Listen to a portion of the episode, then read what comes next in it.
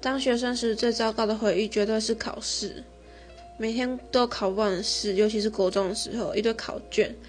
然后我们跟老师说：“哎，老师不要再发考卷了，那些考卷留下来就不会浪费那么多地球的树，不会砍那么多树。”然后，尤其是考试考不好的时候，一堆很机车同学又问你说：“哎，你这次月考考几分？”啊，你就不想讲，他就在那边。